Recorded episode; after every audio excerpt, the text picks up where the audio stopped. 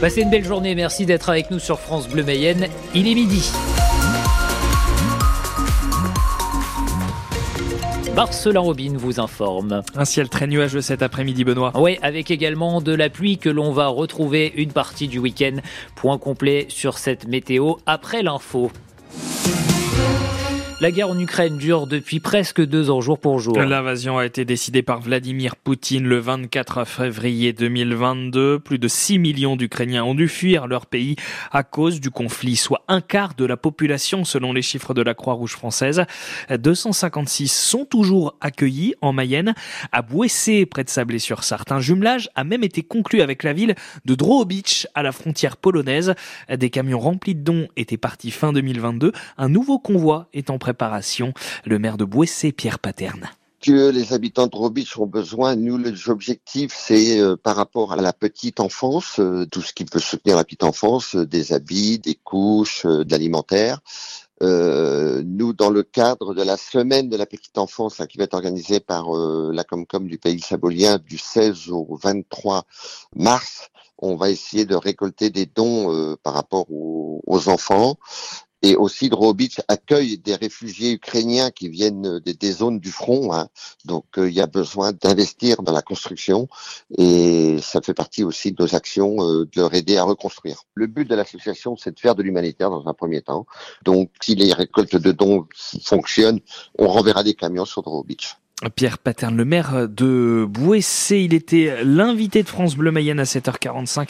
Interview à retrouver sur francebleu.fr, à découvrir aussi sur notre site ou l'appli ici le témoignage de Valentina et de ses deux garçons Sviatoslav et Vladislav qui vivent à Changer près de Laval. Ils s'intègrent parfaitement. Leur papa, resté en Ukraine, les appelle tous les jours. La FNSEA n'ira pas au début au débat organisé demain au Salon de l'Agriculture par Emmanuel Macron. Le premier syndicat agricole dénonce le cynisme de l'Élysée qui avait invité à ce débat avant de retirer l'invitation le collectif écologiste Les Soulèvements de la Terre. Le gouvernement avait voulu dissoudre cette association l'année dernière. L'Élysée assure à l'instant euh, et plaide une erreur dans la communication. Le salon ouvrira demain sous haute tension. Une trentaine de tracteurs de la coordination rurale s'est réunie dans la matinée ce matin après une opération escargot sur le périph et avec pour objectif les invalides dans quelques minutes. Dans une grande partie nord de la France, l'électricité a été rétablie, mais des milliers de foyers restent privés de courant après le passage de la tempête Louis hier, qui a provoqué la mort d'un automobiliste noyé dans sa voiture dans les Deux-Sèvres. La Mayenne est en vigilance jaune au creux, la Loire-Atlantique et le Maine-et-Loire sont en orange. Les parcs de Château-Gontier sur Mayenne sont fermés tout le week-end. Les Césars à l'épreuve de la, de la libéralisation de la parole autour des violations sexuelle. Le, la 49e cérémonie qui récompense le cinéma français est organisée ce soir à l'Olympia à Paris. Ces derniers mois et même année, le 7e art a été bousculé par plusieurs affaires. Dernièrement, c'est l'actrice Judith Godrèche qui a porté plainte contre les réalisateurs Benoît Jacot et Jacques Doyon pour des atteintes sexuelles lorsqu'elle était adolescente. Sa prise de parole tout comme sa venue est encore incertaine, Cyril Ardo. Que j'aille au César ou pas, on s'en fiche. Ces dernières semaines, Judith Godrèche est devenue, malgré elle, l'une des figures de proue du mouvement MeToo en France. Mais à présent, elle appelle à entendre les victimes. D'autres ont confirmé qu'ils s'exprimeront sur ce sujet.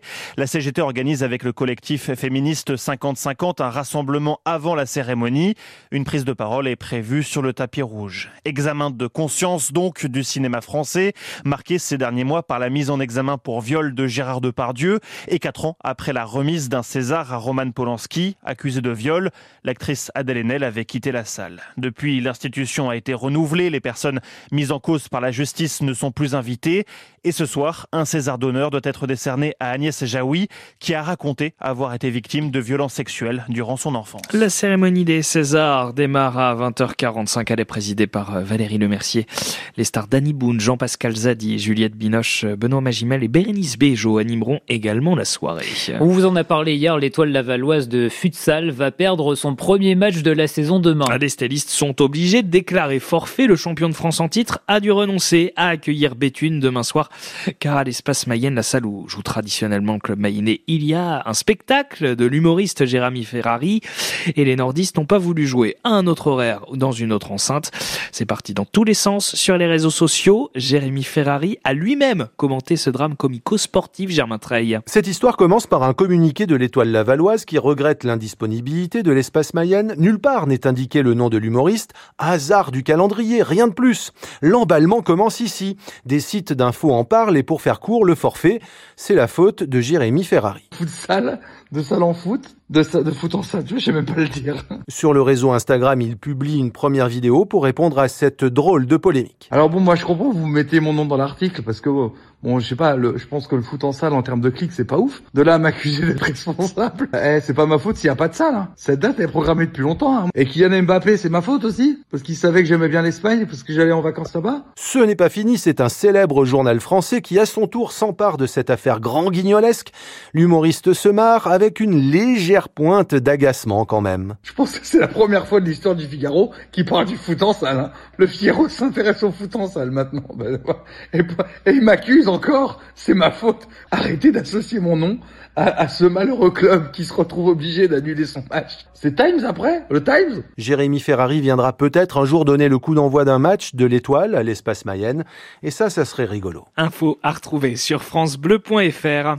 Sur les terrains, le stade Lavallois n'a jamais aussi bien joué depuis le début du millénaire. Mais en tribune, c'est la soupe à la grimace en ce moment. Une défiance semble se créer entre les supporters et les dirigeants du club mayennais.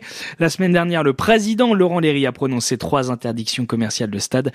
L'une d'elles a été levée depuis. Elle concerne des membres du groupe Laval Crew. Les Ultras qui ont décidé en réponse de boycotter les matchs à domicile jusqu'à nouvel ordre. Alors, comment faire pour vivre une belle fin de saison? On demandera au président Tango Laurent Léry ce soir. Il est l'invité de l'émission 100% Stade Lavallois sur France Bleu Mayenne. Ça se passe juste après le journal de 18h. Sur francebleu.fr, l'ancien entraîneur de Laval, Denis Troche, rend euh, hommage à Arthur Georges, un monstre de qualité, se souvient son ancien adjoint au PSG dans les années 80 et 90. Le technicien portugais est mort hier à 78 ans.